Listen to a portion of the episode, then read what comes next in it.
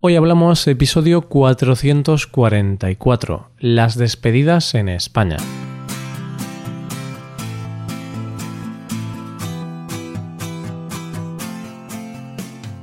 Bienvenido a Hoy Hablamos, el podcast para aprender español cada día. Ya lo sabes, publicamos nuestro podcast de lunes a viernes. Puedes escucharlo en iTunes, en Android o en nuestra página web. Recuerda que en nuestra web tienes disponible la transcripción y las hojas de trabajo de este episodio y de los episodios anteriores. Para acceder a esta transcripción tienes que ser suscriptor premium. Así que si quieres acceder a todo el contenido premium y además quieres apoyar la creación de este podcast, hazte suscriptor premium en hoyhablamos.com.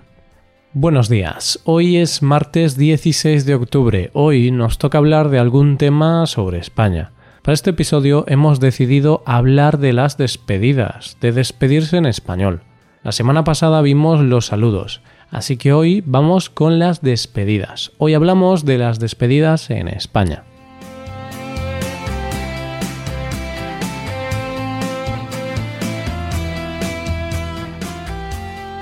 La semana pasada, el martes, hablamos de los saludos en España. Hablamos de las frases o palabras que se usan para saludar y también del lenguaje no verbal que tenemos que usar para quedar bien delante de las demás personas con las que estamos teniendo una interacción social. Pero claro, solo hablamos sobre saludar y un par de oyentes comentaron que sería genial hacer un episodio hablando de las despedidas. Y no les falta razón, porque claro, Imagínate que alguien llega a España y ha escuchado el episodio sobre saludos, y entonces cree que ya sabe todo lo que tiene que hacer para ser un as en esto de relacionarse con otros españoles. Este hipotético oyente de hoy hablamos está muy confiado, así que conoce a un grupo de españoles, los saluda perfectamente y esos españoles incluso se sorprenden del saludo tan natural de ese extranjero. No sabemos si es gracias a sus buenas formas al saludar o si es gracias a que es una persona elocuente. Pero a los españoles les ha caído bien este chico extranjero. Después de unas horas charlando, de manera animada, divertida y demás, es hora de despedirse. Es tarde, así que cada uno tiene que irse a su casa. Y justo en ese momento, nuestro querido oyente de hoy hablamos se da cuenta de que no tiene las palabras para despedirse y tampoco sabe qué debe hacer. No tiene claro si debe hacer lo mismo que al saludar, es decir, dar la mano a los hombres o un par de besos a las mujeres. Así que, ante ese momento de pavor, decide salir corriendo del bar y huir. Huir lejos, donde nadie pueda ver cómo llora por no saber despedirse en español. Bien, ya sabes que me gusta darle dramatismo a las cosas no creo que nadie acabe llorando por no saber cómo despedirse, pero mm, es algo que está bien saberlo, para poder actuar de la forma más natural posible. La despedida es importante para dejar un buen sabor de boca, para que la persona o personas que han estado hablando con nosotros se queden con una buena impresión de nuestra persona. Porque aunque hayas hecho un buen saludo y la conversación haya ido muy bien, si en el momento de despedirte haces algo mal, ese pequeño detalle puede arruinar todo el buen trabajo hecho anteriormente. A ver, en el día a día, con amigos, familiares y así, pues una mala o incorrecta despedida no va a arruinarte, tranquilo. Pero si hablamos de ambientes profesionales o laborales, en el trabajo, por ejemplo, en una reunión con el jefe o con un cliente, ahí saber despedirse correctamente es vital para dar una buena imagen. Despedirse es bastante parecido a saludar. Generalmente, en el aspecto no verbal, en los gestos, hacemos casi lo mismo que al saludarnos. Sin embargo, en el lenguaje verbal la cosa cambia totalmente, así que vamos a ver qué frases o palabras usamos en la despedida.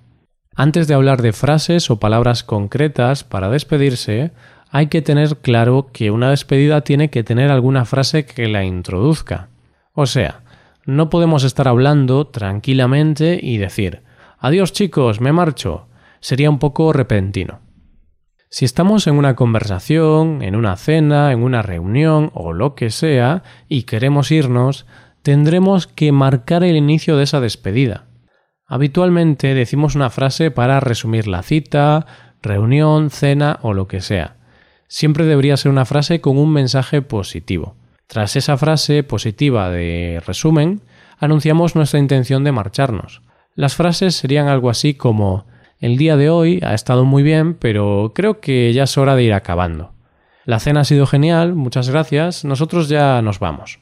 Bien, la reunión ha permitido entender mejor la propuesta. Podemos seguir trabajando en ello los próximos días. Por ahora lo dejamos aquí.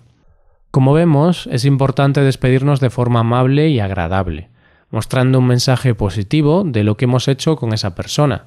Sucede igual cuando acabamos de conocer a una persona y solamente hemos hablado con ella un par de minutos. Ha sido bueno hablar contigo, ha sido un placer conocerte. Bien, una vez hemos dicho esa frase de introducción de la despedida, es el momento de decir una frase de despedida, algo para decir adiós. Pero antes de decir adiós, tenemos que decir otra cosa.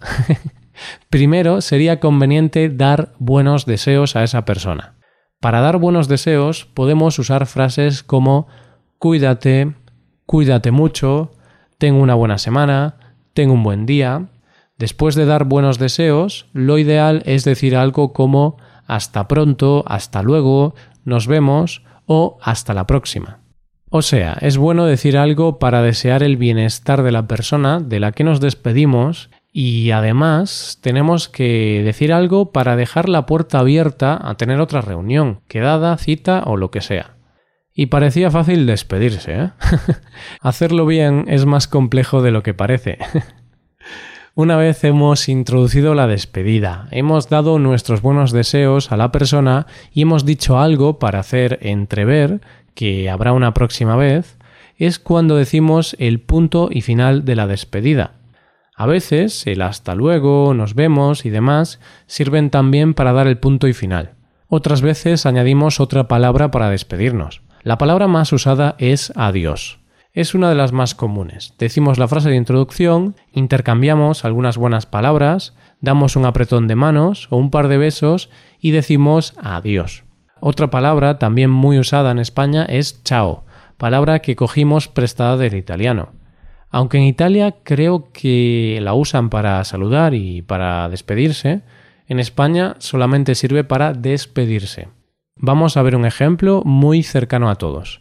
Este mismo podcast. ¿Qué hacemos para despedirnos?